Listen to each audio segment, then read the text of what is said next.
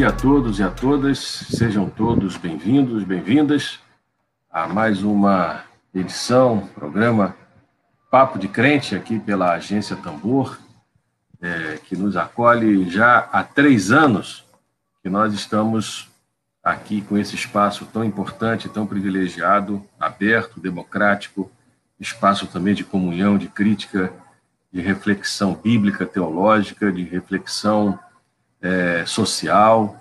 É, e nós, assim, nos sentimos muito privilegiados e alegres de retomar é, o Papo de Crente agora no ano de 2021, depois de um período que a gente esteve assim sem apresentação. E o nosso plano agora, a partir é, desse espaço da Rádio Web Tambor, uh, a gente ter um encontro mensal, sempre aos primeiros sábados, Excepcionalmente, é, esse mês de abril, estamos fazendo hoje, dia 17, mas é, o nosso planejamento é que todo primeiro sábado, a esse horário, às 11 horas da manhã, o Papo de Crente vai é, estar é, dialogando com, com vocês.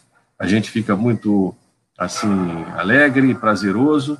Estamos aqui com o pastor Dácio, a pastora Franciele. Eu sou o pastor Lindon Santos, é, sou da Igreja Evangélica Congregacional em São Luís do Maranhão, pastora Franciele da Igreja Evangélica de Confissão Luterana, e também em São Luís, uh, pastor Dacha, Igreja Cristã da Ilha, é, somos companheiros de fé, companheiros do reino e companheiros também da luta política. E nós é, damos as boas-vindas mais uma vez para todos é, e a todas e queremos que você é, fique conosco até o final desse programa, porque o nosso tema hoje é um tema do momento, é um tema que está sendo debatido, refletido: fé, templo e pandemia.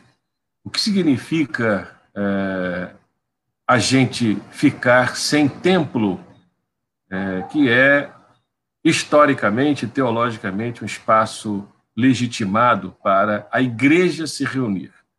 Então, é, vamos conversar um pouco hoje sobre essa questão da relação entre fé e templo nesse tempo de pandemia. E é importante a gente situar esse debate é, nesse momento. O que recentemente aconteceu é, do debate, do, da disputa que, que, que se deu no, no STF, né, no Supremo Tribunal Federal, em torno de uma medida monocrática por um ministro, o Cássio Nunes, em que autorizava as igrejas é, se reunirem é, para realizarem cultos e missas. Houve, por, ah, então, uma reação né, por parte é, de muitas, muitos segmentos da sociedade, inclusive de, de lideranças religiosas, contra essa medida, na medida, porque os templos representam uh, aglomeração, e no momento tão crítico que a gente está vivendo da pandemia, seria uma oportunidade do vírus se disseminar ainda mais. E muitos uh, evangélicos fizeram uma leitura, surpreendente até, uh, de que a liberdade religiosa estava sendo ameaçada. Enfim, vamos discutir sobre isso. A partir sobretudo, também do, da fala é, do ministro André Mendonça, agora na Advocacia Geral da União, que fez uma defesa da utilização do templo, chegando até mesmo a afirmar é, que os cristãos estavam dispostos a morrer é, por sua fé, é, como se fosse um ataque né, à liberdade, ao direito de ir e vir, é, a liberdade religiosa. E eu identifico pelo menos três problemas muito sérios dessa fala do pastor André Mendonça é, no STF. Primeiro, o uso é, do Velho Testamento dentro de um pressuposto hermenêutico de usar o Velho Testamento como um padrão, como um modelo, como um paradigma de templo é, para os nossos dias. Essa é uma questão que a gente precisa pensar. E o pastor Dárcio vai, é, teologicamente, bíblica e teologicamente, pensar sobre essa questão do tempo. Também precisamos. É, outra questão importante que, a partir da fala do André Mendonça, é que ele absolutamente ignorou a Constituição. Ele fez uma fala teocrática, religiosa, é, e não fez uma ponte, pelo menos, com as questões constitucionais e humanitárias que estavam e ainda estão sendo tão graves na situação do nosso país. E, por fim, ele ignorou também a questão da laicidade do Estado. São questões que a gente precisa pensar. Pastor Dárcio vai refletir para nós teologicamente sobre essa questão do tempo, e a pastora Franciele vai falar da dimensão da dimensão pastoral, da dimensão da carência que todos nós estamos passando, né? Nós temos saudades não do templo, do espaço físico, mas saudade de se encontrar com as pessoas, da comunhão, da sociabilidade. Né? Estamos confinados é, dentro de casa, então que preocupações pastorais, que questões pastorais então, estão em torno disso? É possível sermos igreja sem templo? Enfim, essa introdução é para a gente é, se preparar para um debate que eu espero é, ser produtivo, é, reflexivo e importante para nós. E, na sequência, é, o pastor Dácio vai estar conosco falando, refletindo sobre essa questão. Por favor, Dácio, seja bem-vindo. A palavra é sua. Bom dia, bom dia a todos. É uma alegria estar de volta aqui no Papo do Crente. Depois de um tempo aí que ficamos fora do ar, agora retomamos e retomamos uma temática bem relevante, né? A gente está passando por um momento complicado, né, de pandemia, já há mais de um ano, e a rotina da vida foi, foi alterada, né? Foi significativamente alterada. Inclusive a rotina das igrejas, né? E recentemente, como o pastor Lindo bem, colocou, surgiu esse problema é, uh, um problema hermenêutico em relação ao templo, ao uso do templo. É não que o problema tenha surgido agora. É, essa, essa, é, esse problema ele, ele vem se arrastando ao longo de décadas. Né? A gente nota como muitos cristãos compreendem a figura do templo ou o lugar do templo na sua fé. Né? E por isso é importante a gente fazer uma reflexão bíblica também a respeito disso, né? É, tomando por, como referência a fala do pastor André Mendonça, é, parece-me que ele não se deu conta de que o tempo do templo expirou. Né? Se a gente for olhar com, com atenção a mensagem dos evangelhos e do Novo Testamento como um todo, é, nós vamos é, constatar com clareza justamente isso. Isso, o tempo do templo terminou acabou, expirou, certo? Isso ocorreu com Jesus, né? É, Para a gente ter uma, um entendimento, pelo menos um entendimento básico acerca dessa questão, eu queria que a gente é, recorresse a dois textos bíblicos, né? Fundamentalmente a dois textos bíblicos, ambos no Evangelho de João. O primeiro que eu quero fazer menção é aquela conversa que Jesus teve com a mulher samaritana, é, onde ela coloca essa questão né, de qual seria o lugar da adoração, porque havia uma, uma discordância entre os samaritanos e, e os judeus. Né? Os samaritanos achavam, e tinham razões para achar, né, é, que o lugar era em Gerizim, no Monte Gerizim, e os judeus em Jerusalém e também tinham as suas razões. Né? E Jesus dá uma resposta é, uma resposta completamente nova a essa questão. Inclusive, uma resposta realmente surpreendente, né?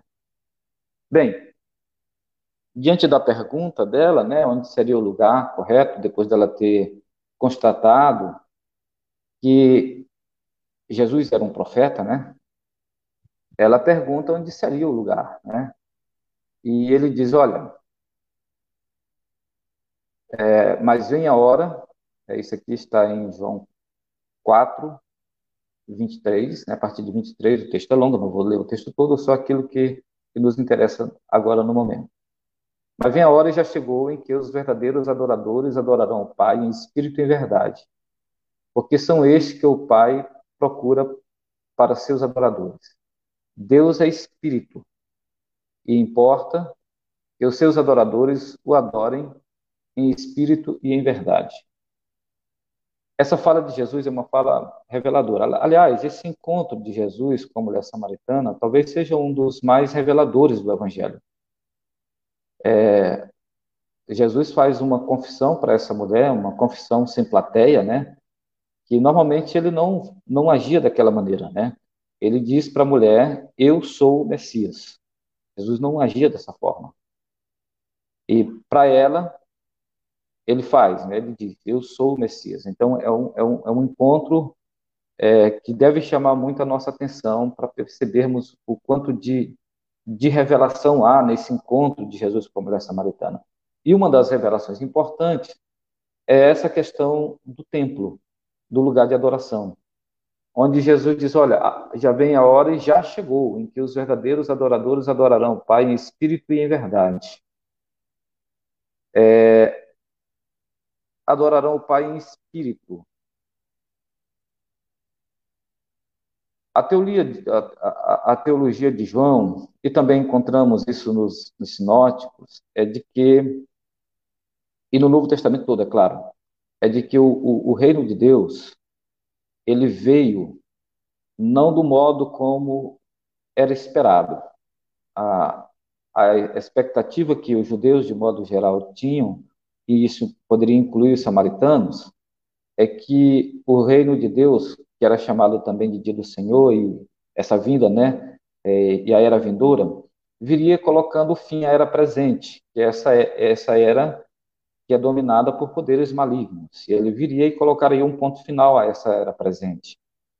E o Novo Testamento inteiro, os evangelhos, as, muitas, Jesus usa muitas parábolas para mostrar que o reino de Deus chega sem colocar um ponto final na era presente. Ao contrário, ele, ele, essa era vindoura torna-se um, paralelo à era presente. As duas andam paralelamente, né? Então, a, a presença da era vindoura não, não, nesse momento não significa o fim da era da era presente, né? É, eles estão paralelos. Mas o que que, o que que Jesus está dizendo é que chegou a nova era e essa nova era é a era do Espírito e que isso tem um impacto na, na questão do lugar da adoração. Há, um, há uma mudança radical. Ele está dizendo, olha, é, agora a verdadeira adoração ela se dá no espírito.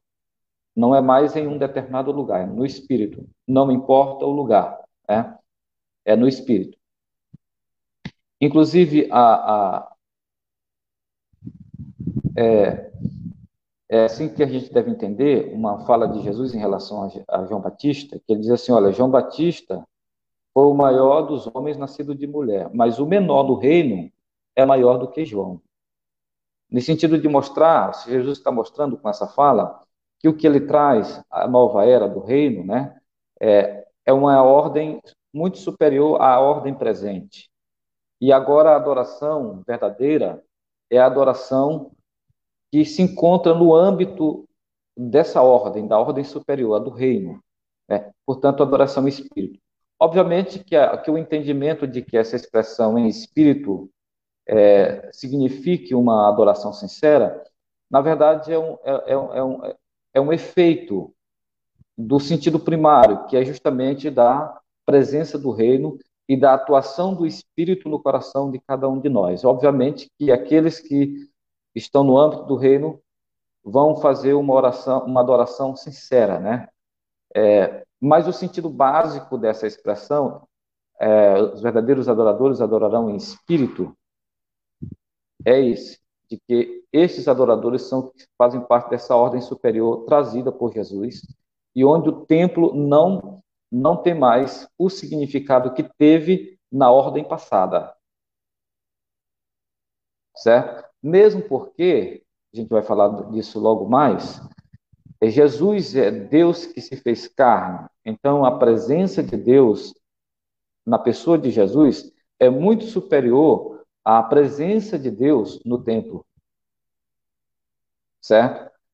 É, a ideia de verdade, né? espírito em verdade. É, é bom a gente é, é, atentar para a ideia de verdade que, que João traz, né? A, a, por exemplo, na lógica clássica, o, o oposto de verdade é a falsidade. Aqui em João não é bem isso, certo? O que seria em verdade? É, por exemplo, em vários momentos, João faz algumas comparações. Vou dar um exemplo, né? Sobre o, o, Jesus disse: Eu sou o verdadeiro pão, eu sou o pão da vida, né? O verdadeiro pão. Minha carne, minha carne é verdadeira comida, meu sangue é verdadeira bebida. E ele faz alusão ao, ao maná no deserto. Então, o contraponto do verdadeiro é em relação ao imperfeito. A ordem anterior é uma ordem imperfeita. O que Jesus traz é o perfeito. Jesus é o perfeito, né? Então, é, os verdadeiros adoradores adorarão em espírito e em verdade, isto é, é aquilo que era apontado, por exemplo, no maná no deserto, as pessoas comiam, mas voltavam a ter fome, como as pessoas que tomavam aquela água do poço de Jacó que a mulher é, estava ali para tirar, né? É, e Jesus diz: Olha, a água que eu tenho, essa é para jorrar para a vida eterna. E eu sou o pão verdadeiro. No outro momento ele fala, né? Então veja bem, o que Jesus está dizendo é que com a chegada dele, nós não temos necessidade mais de templo. Ah, não existe mais um lugar para adoração. Aliás, todo lugar é lugar de adoração, porque Deus é espírito, e os verdadeiros adoradores adoram em espírito e em verdade. Ah, nós vamos ver o outro texto rapidamente, que é um texto assim. É, é, que bom que João explica esse texto, né? É, fala sobre essa fala de Jesus, elas vão aparecer nos sinóticos mas em caráter de acusação no julgamento de Jesus, né? Ele diz assim, olha, destruí este santuário e em três dias o reconstruirei, certo? E João explica, é, isso está em, em João 2, versículo 19, e eles, a partir do versículo 19, ele explica, é, ele se referia ao santuário do seu corpo, quando, pois, Jesus ressuscitou dentre os mortos, lembraram-se os seus discípulos de que ele dissera isto e creram na Escritura e nas palavras de Jesus. O que Jesus está dizendo é que ele, ao fazer-se carne, substitui o templo. Que realmente não há mais necessidade de templo. Essa aqui é uma premissa do, do, do Evangelho. Não há lugar sagrado todo chão é sagrado. E Jesus, em outro momento, complementa essa informação, é, dizendo que, lá, por exemplo, Mateus 18, 20, porque onde estiverem dois ou três reunidos em meu nome, ali estou no meio deles. Porque onde estiverem dois ou três reunidos em meu nome, ali estou no meio deles. Então, não, não importa, não importa o lugar, o, o templo de Deus é essa comunhão entre os cristãos. Tanto é que Paulo, lá em Efésios 2, é, versículo 20, vai dizer, vai dizer, edificado sobre o fundamento dos apóstolos e dos profetas, de que Jesus é a pedra, a pedra principal, é a principal pedra da esquina, no qual todo edifício bem ajustado cresce para templo santo no Senhor no qual vós também juntamente sois edificados para a morada de Deus em espírito. Então, o templo de Deus é a comunidade. É a reunião. Essa reunião, ela pode acontecer em qualquer lugar, ou como nós estamos vivendo agora, a experiência de muitos cristãos, ela pode acontecer em muitos lugares ao mesmo tempo, por quê? Porque ocorre no espaço virtual. Por exemplo, na nossa comunidade, nós já estamos há um ano fazendo reuniões virtuais. E nós temos experiências autênticas de comunhão. Não precisamos de um templo. O, sagrado é a comunhão, porque ali está a presença de Deus. Né? Então, é, é só para esclarecer que uma fala que coloca o templo como um elemento fundamental da fé é uma fala que desconhece aquilo que é mais elementar do Evangelho. Jesus deixou muito claro que o tempo do templo expirou mesmo. Deus é espírito e os verdadeiros adoradores o adorarão em espírito e em verdade. Podemos é, é, é, nos, nos, reunir virtualmente. A nossa adoração não depende de um espaço específico, porque no, no cristianismo não há mais lugares sagrados. Na verdade, todo lugar é sagrado. Todo lugar é sagrado. Então, que isso fique bem claro para nós.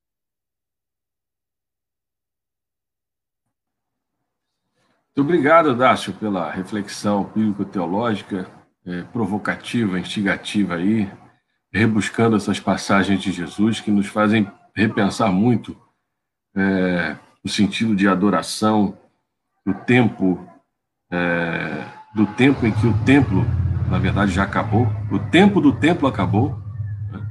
é uma outra relação com o espaço, com o sagrado, e eu fiquei pensando assim, o quanto que a grande, uma grande, um grande interesse que se tem pelo culto hoje, ou pela missa, né, é que o templo não é mais um lugar de adoração, mas um lugar de arrecadação.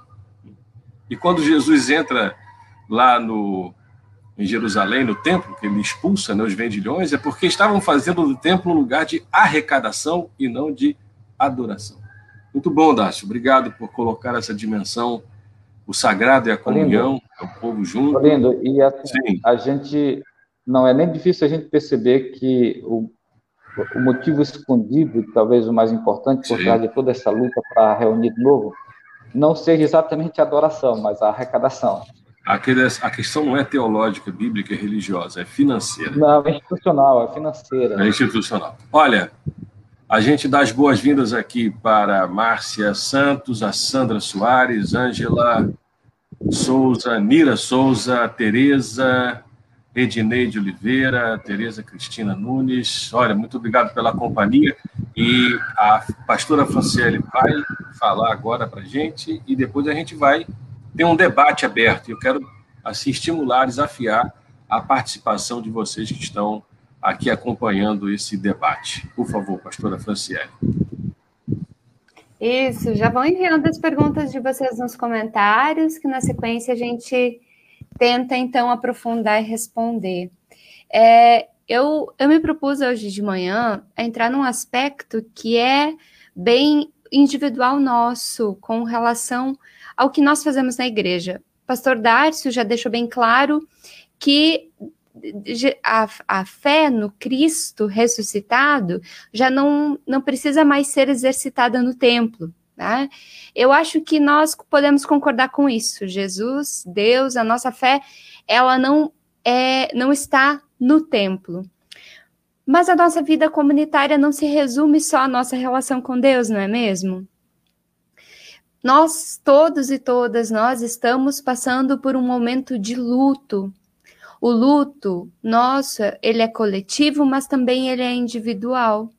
O que é o luto? O luto é um processo natural de dor que acontece nas nossas vidas, nos nossos corpos, nos nossos sentimentos, quando nós perdemos alguém que amamos, mas também quando nós uh, passamos por um momento de perda de um projeto de vida, uh, da nossa rotina, quando nós fazemos planos, colocamos eles nas mãos de Deus e de repente eles não podem acontecer por causa da pandemia ou precisam ser alterados, quando a nossa, a nossa convivência já não é mais diferente, isso nos abala, causa dor, e sim, é um processo de luto, quando a gente então deixa de, de ter esses momentos que são importantes para nós isso tudo nos causa sofrimento. Esse mundo, esse espaço de vida que antes parecia seguro, tinha uma ordem, tinha uma razão muito clara de ser, passa passa a parecer injusto e, e fora de controle. Isso dói. E essa dor, ela não é, é algo que a gente é, deveria ignorar, né? Porque ela está presente nas nossas vidas. E vocês podem talvez avaliar que alguns sintomas do luto devem estar presentes na vida de vocês ou das pessoas que você amam. Por exemplo, tristeza, de repente, coisas simples que causavam alegria já não, não estão mais tão presentes, raiva, culpa, ansiedade, fadiga, solidão, certa fraqueza no corpo, ou os déficits de memória, ah, como é que é mesmo? O nome daquela pessoa não vem.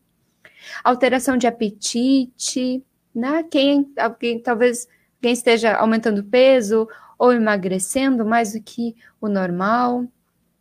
A nossa fé também pode passar por alteração. Talvez algumas e alguns de nós estejam com uma, uma, um desejo maior, um, a fé tem aumentado muito ou até diminuído, nosso motivo de esperança já não está mais tão claro.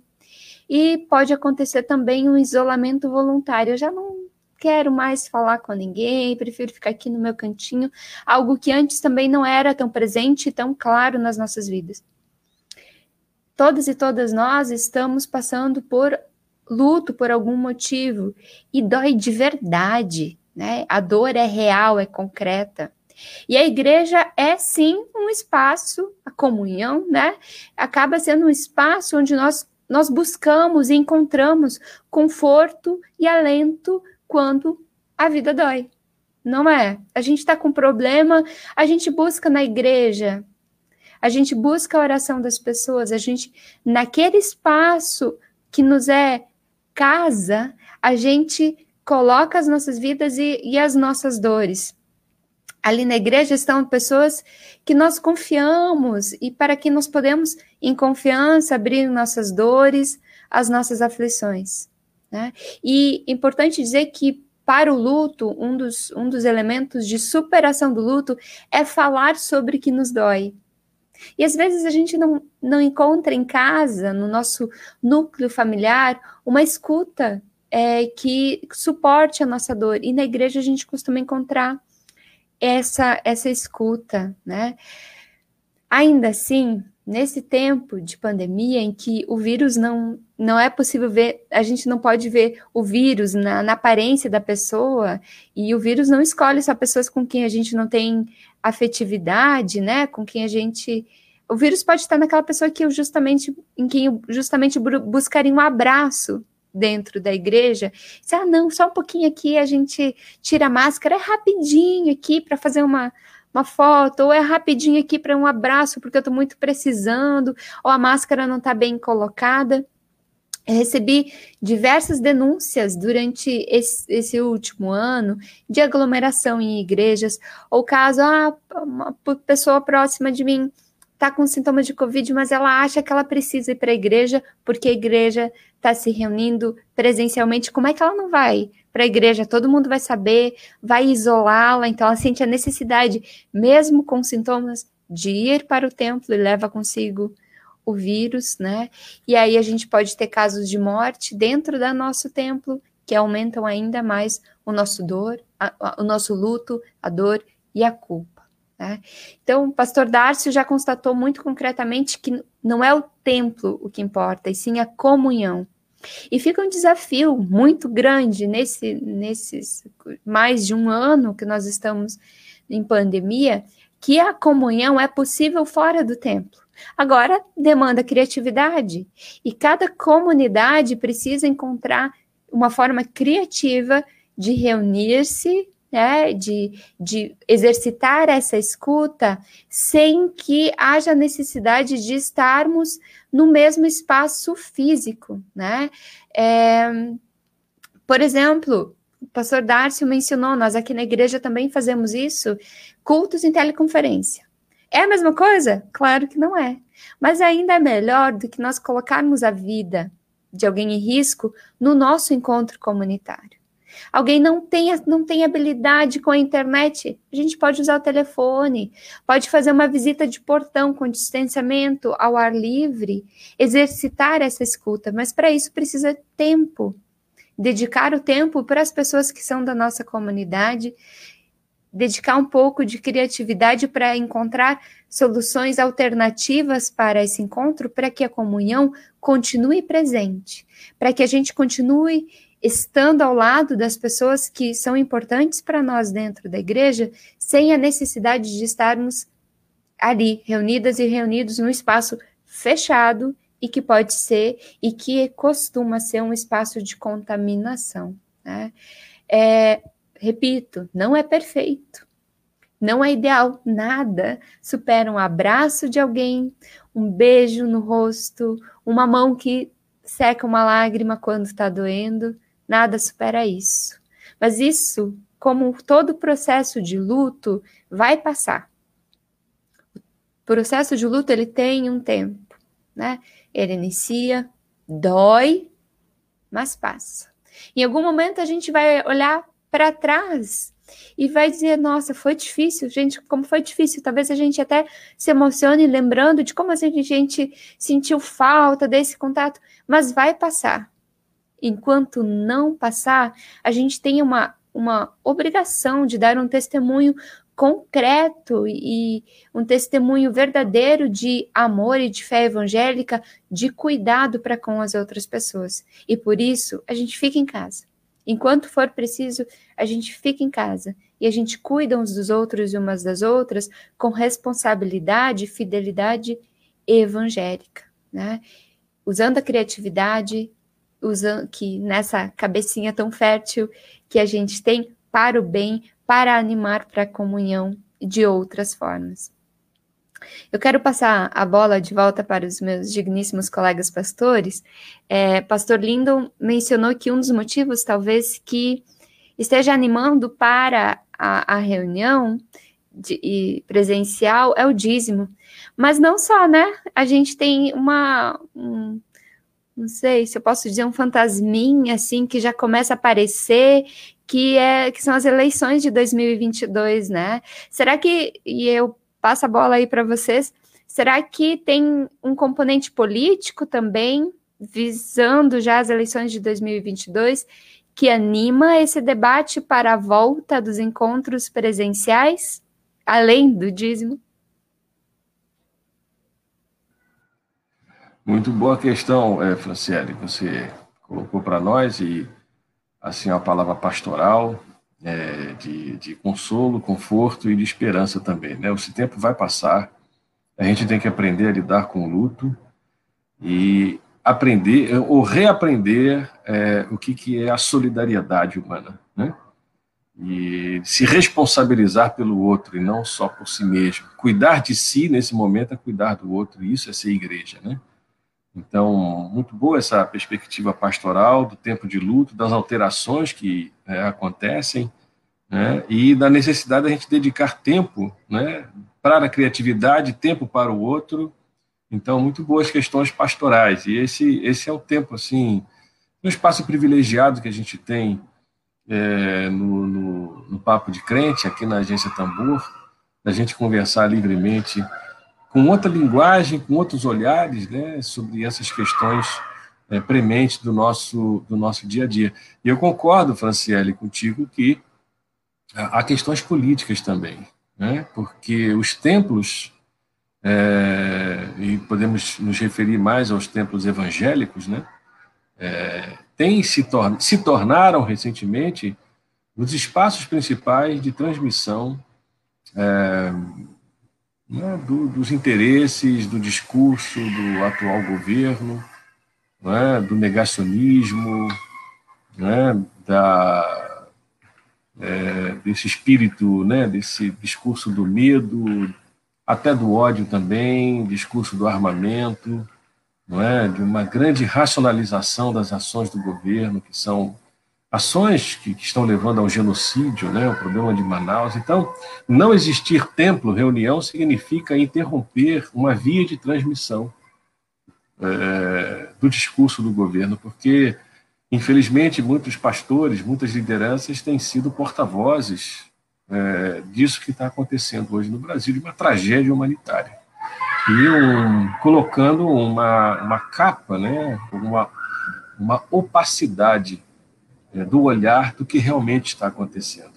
Então, há sim um interesse político é, nesse sentido, e no sentido que você apontou, é, Franciele, no sentido de que as eleições estão chegando e os púlpitos são plataforma política. Né? São, sim, é, se tornaram, infelizmente, um espaço privilegiado de definição de votos, de tendências e de inclinações. Então, interromper os templos tem um prejuízo político por um certo projeto político.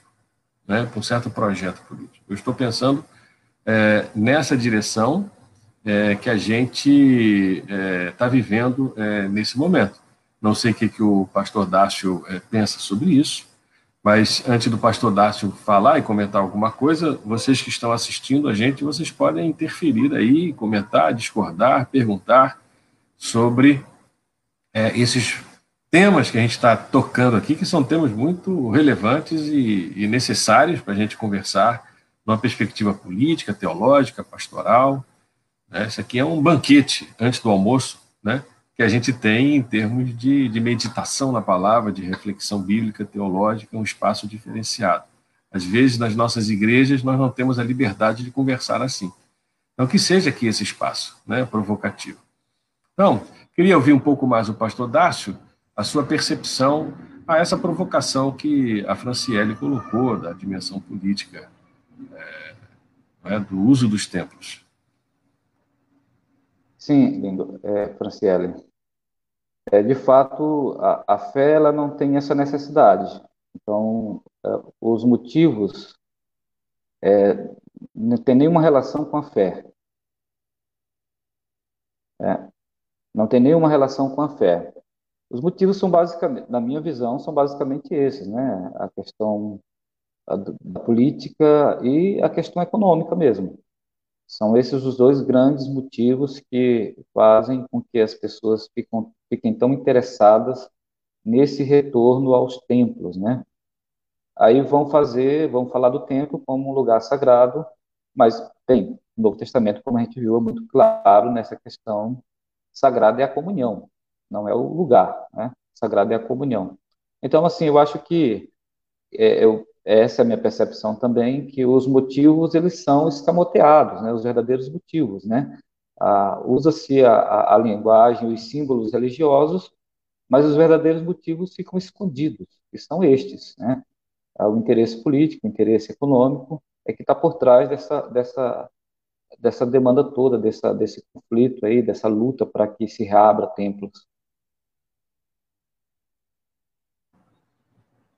E eu estava também fazendo uma, uma reflexão, eh, Franciele e Dácio, que talvez a coisa seja um pouco mais além, vá um pouco mais além do que a gente possa imaginar. Né?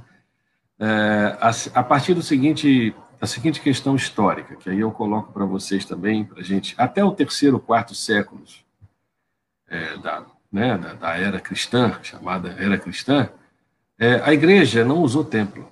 A igreja, na verdade, não podia ter templo, hum, porque templo, no, nas condições do Império Romano, era somente o, o templo né, da, das antigas religiosidades pagãs que eram financiadas pelo Estado.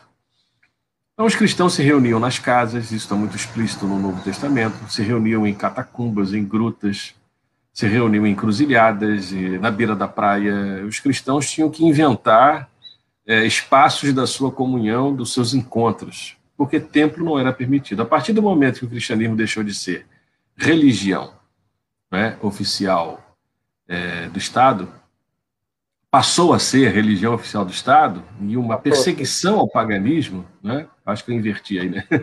mas a, a, houve então esse um empréstimo, né? uma substituição é, dos templos, então, e o cristianismo começou então a se templificar, coisa que não acontecia desde a época do judaísmo do primeiro século, quando o templo foi destruído no ano 70. Né? É, o próprio judaísmo também ficou sem um lugar sagrado, e o cristianismo. E, e a partir dessa constantinização, né, dessa reificação do templo, toda a cristandade, né, tudo a ideal, o ideal de cristandade foi erigido em, em, em cima do templo, do sacramento, do ritual, do sacerdote. É? Isso, isso é muito forte na cultura cristã, tanto ocidental como oriental também.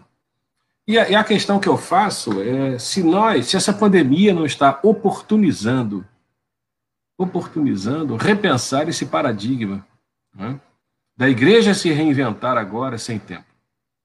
É, já na medida em que o modelo de cristandade também é, já não, no meu ponto de vista como historiador, já não existe mais. É uma ilusão, uma quimera. Nós temos a ideia de que a sociedade é cristã, o Estado é cristão, a cultura é cristã, tudo é cristão, a família é cristã. Na verdade, isso é uma sustentação de um discurso que, na prática, a gente vê as negativas, as negações dessa realidade. Então, mexer com o templo é mexer com todo o edifício civilizacional até, do que, do que o cristianismo pensou acerca de si mesmo. Então, a coisa vai muito mais além, né? e é importante fazer é, esse debate, porque pós-pandemia, a igreja ela vai se reinventar, ela já está se reinventando, e essa crise do tempo do templo, né, que acabou, ela é muito útil para a gente retomar certas forças e certos vigores, certas energias do cristianismo que independem de um lugar fixo do sagrado. Né? Então, eu trago também essa reflexão juntamente com alguns comentários que nós já temos aqui. A Rejane é, fala. Eu poderia só fazer uma observação diante do que eu falaste? Por favor. É, é, sobre a cristandade.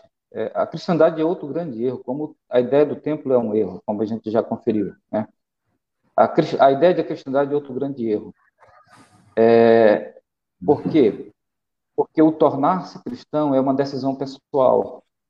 Você nunca vai ter uma nação cristã, você vai ter pessoas cristãs que tomaram uma decisão de seguir a Cristo. Então, é, a ideia da cristandade é um erro. Assim, por quê?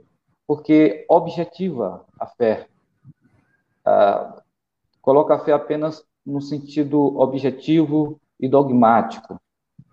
É, a fé, a cristandade, a ideia da cristandade como é, é como como essa experiência interior pessoal de cada um e aí é dessa, cada um vai tomar diante de Deus, né? Isso isso é a fé cristã. Então assim não, não cabe na fé cristã como não cabe a ideia de templo, não cabe também a ideia de cristandade, né? Uhum. Um outro grande erro que a igreja cometeu ao longo da história, né? Esse ideal de cristandade e que parece que agora alguns querem retomar, né? Uhum. Uhum. É, alternativas aconteceram, né, no decorrer da história para com é, esse modelo templocêntrico, né? A gente pode pensar nas ordens religiosas, por exemplo, em outros movimentos também alternativos que percorrem toda a história da igreja, dessa tentativa de reinvenção de se fazer igreja, e que talvez for, foram mais, mais assim intensos, mais é, é, propositivos de mudanças né, de fronteiras do que a fixação de um lugar é, do templo. Né?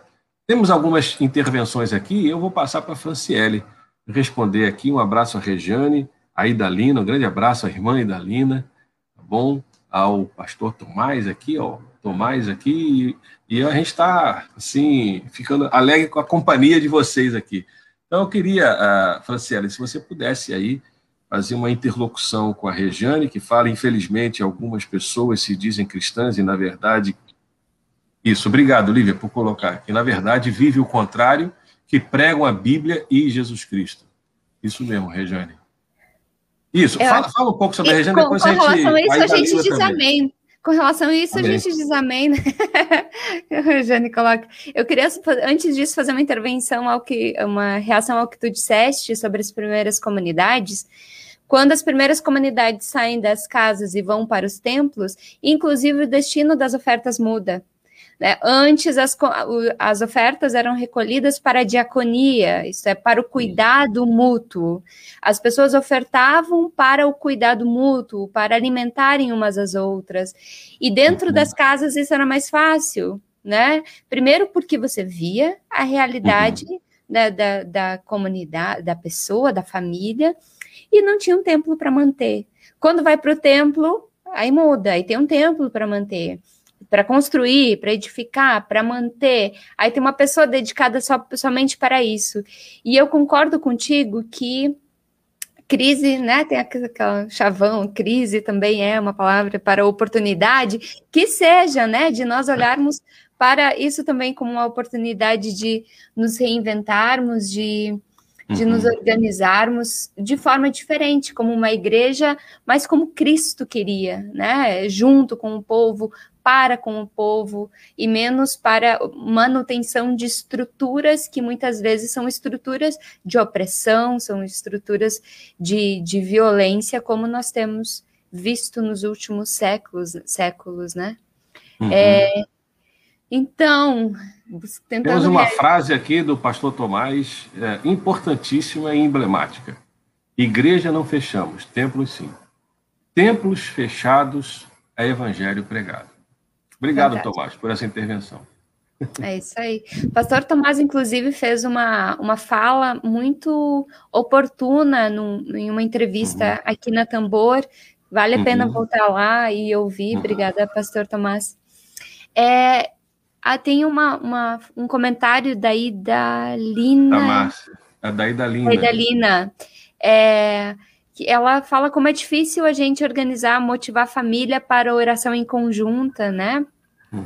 É verdade, Dalina. Às vezes é mais difícil ainda levar todo mundo junto para a igreja, mas quem sabe para a gente sentar junto e ver um culto no YouTube, talvez a, a, cobrança seja menor, né? Não precisa nem se arrumar necessariamente, mas talvez na família organizar para que a família se reúna para esse espaço de comunhão, talvez seja até um pouco mais fácil. De novo, a gente precisa de criatividade, né? Olhar para coisas que estão sendo feitas e e reinventar essa nossa forma de, de fé. Quer colocar aqui o comentário da Márcia Lívia, por favor?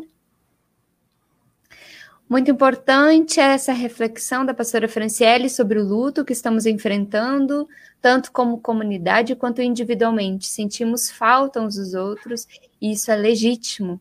É legítimo, é real e ele precisa ser acolhido, né? Obrigada, Márcia. Mais um da Márcia? penso que uma coisa que podemos e precisamos fazer é ficarmos atentos em relação àqueles que estão passando por necessidades e agirmos como corpo, igreja, para abençoarmos uns aos outros. Isso aí, a gente, depois talvez de tanto tempo é, distantes, a gente perde até é, eu ouvi isso de alguém da igreja essa semana. Ah, no início a gente se falava mais, a gente estava né, mais em contato uns com os outros e umas com as outras, e agora, de repente, parece que isso esfriou um pouquinho. A gente não pode uhum. deixar isso esfriar, né? Porque faz uhum. parte do, do, nosso, do nosso ser, do que nós somos como comunidade, como comunhão. Lindon, uhum. tem uma pergunta para ti. Da Idalina, irmã Idalina. É, nesses tempos Vai de é pandemia, há um, há um retorno ao tempo de fundamentalismo perigoso. Infelizmente, esse fundamentalismo ele está presente, principalmente depois da Segunda Guerra Mundial, penetrou no protestantismo brasileiro e é uma das é, um dos vetores, né, uma das forças que justificam, explicam esse cenário do alinhamento evangélico a uma ultradireita, né? E é essa leitura enviesada do que é o templo, do que é o evangelho, a relação com o Estado, uma teocracia, a postura de intolerância, de desrespeito com as diferenças. Infelizmente, o fundamentalismo é muito perigoso, porque ele flerta com posturas mais fascistas, mais intolerantes, mais radicais. E, infelizmente, é, os parte dos evangélicos está muito impregnada né, com esse fundamentalismo. E diria mais, Idalina, você como católica, irmã católica em Cristo, né, dentro do catolicismo também, esse espírito fundamentalista também está presente, infelizmente. É, alguém até já se referiu ao ecumenismo do mal, né, entre católicos e evangélicos, naquilo que há de pior em termos de intolerância, de raiva, de negação, de desrespeito ao próximo é algo que a gente precisa ficar é, atento. O Douglas Santos faz um comentário muito interessante aqui, Dácio, é, que possamos ser os verdadeiros templos de Deus. E, e, e, de fato, né, até uma referência nas Escrituras, é, é, o nosso corpo é o templo do Espírito Santo, né? Quer dizer, o nosso corpo é o lugar né, sagrado, né, do pastor Dácio. E, e a nossa comunhão também. Né? Nós temos essas duas ideias no Novo Testamento. O corpo é templo, mas a nossa comunhão também. Né? Então, assim, realmente claro que sagrada é a comunhão. Sagrada é a igreja como comunidade. Uhum. Nenhum espaço é sagrado em detrimento de outro. Né? É, agora, a comunidade ao reunir em nome de Jesus, ali está a presença do sagrado nela, enquanto comunidade. Uhum. Né? É isso que uhum. precisa ficar muito claro, especialmente para os evangélicos, né? Lindo, eu queria fazer mais uma, uma observação. Por favor. Sobre essa ideia de cristandade, é, que é uma ideia que, que durante séculos né, se estabeleceu e que hoje a gente vê aqui no Brasil uma, uma tendência a um retorno a isso, pelo menos um, uma vontade nessa direção. É, e quando a gente vai ler os evangelhos, logo no início, bem no início mesmo, é, né, primeiro na relação de Jesus com, com João Batista, os evangelistas eles resumem a pregação de João e resumem a pregação de Jesus. A pregação de ambos era o arrependimento. E tem um, um, um texto interessante, um momento interessante, em que, em que João Batista ele começa a questionar algumas questões, do, algumas coisas dos judeus. Né? Ele dizia assim: Nós somos filhos naturais de Abraão. Ele diz: Olha, é, é, quem não se arrepender não entra no reino. Essa foi a mensagem de Jesus, foi a mensagem de João Batista, né? Quem não se arrepender não entra no reino. É, é, ninguém é naturalmente filho de Abraão nesse sentido. É, é, filho de Abraão quem crê em Jesus, né?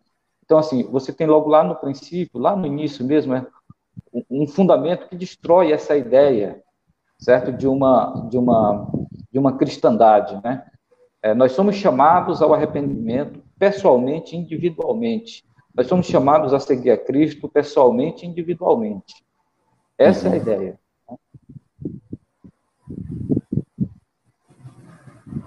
Muito bem. Obrigado, Dácio, pela intervenção. Temos aqui a, a fala do nosso amigo Emir Azevedo, que está feliz com a volta do Papo de Crente, já estava realmente fazendo falta o Papo de Crente. E ele ainda comenta: temos que estimular todas as iniciativas cristãs né, que estimulam o entendimento do Cristo amoroso, fraterno acolhedor, mas que isso também não nos isenta de combater, de confrontar de maneira amorosa, firme, contundente, como Jesus fez, né, os vendilhões do templo, falsos profetas, fariseus, adoradores movidos por ódio. É isso que tem é, se sinalizado, tem se evidenciado hoje né, nos nossos tempos. Né? E a postura do papo de crente é apontar outras direções, é combater, é estimular a reflexão. Né? Então, obrigado, Emílio, pelo acolhimento nosso aqui na, na Agência Tambor e esse espaço assim tão dinâmico e provocativo. Temos também aqui uh, o comentário da Áurea. Eu queria que a Franciele respondesse aí, falasse com a Áurea. Primeiro, antes da Áurea, um abraço para o Douglas, que é aqui da um igreja, abraço, que bom te ter na, na, na, Douglas, que bom te ter na audiência. E Áurea, te amo, olha só que linda. Manhã de sábado esclarecedora, intrigante, edificante, desafiadora. Pastora Franciele, beijo no coração, você nos representa. Beijo no teu coração também, Áurea. A Áurea que é da igreja do Lindon, mas que é minha minha irmã de, de coração, essa, nesse ecumenismo do bem, né, que transporta as, os muros das igrejas que nos afastam, mas que nos aproximam é na comunhão, comunhão que nos une, que nos mantém próximas e próximos uns dos outros e umas das outras. Já dá para a gente começar a fazer um comercial para o Papo de Crente adiante, lindo? Por favor, por favor, Franciele. É, nós nós uh, vamos continuar, então, como o pastor Lindon falou, uma vez ao mês, né? O próximo vai ser no dia 1 de maio, e nós teremos um pesquisador em teologia pública, que é o Fábio Pi. Ele é carioca, né, Lindo? Creio que sim. É. E com alguma participação especial e surpresa aqui de São Luís, né? Tendo essa bancada plural e fantástica aqui. Então já organizem a sua na sua agenda, dia 1 de maio, dia do trabalhador e da trabalhadora. A gente vai ter uma discussão muito incrível liderada pelo pastor Lindon sobre esse ser pessoa cristã nesse mundo, ser trabalhador e trabalhadora que somos todos e todas nós, né, a partir dessa perspectiva teológica. É importante falar que o Fábio Pi tem se destacado com matemática, né, em artigos, em pronunciamentos, em lives também, sobre o cristofascismo. Então, desde já, a gente deixa é, assim, o convite, o apelo, né, para que vocês estejam conosco dia 1 de maio, aqui é, no Papo de Crente. A gente vai partir agora, então, nos minutos, só faltam alguns minutos, cinco minutos, para as considerações finais de cada um. Tá bom? Rapidamente, pastor Dácio, é, a pastora Franciele, a gente agradece a todos e a todas que estiveram conosco nesse tempo, tá bom? E a gente vai partir, então, para, últimas, para as últimas considerações, por favor.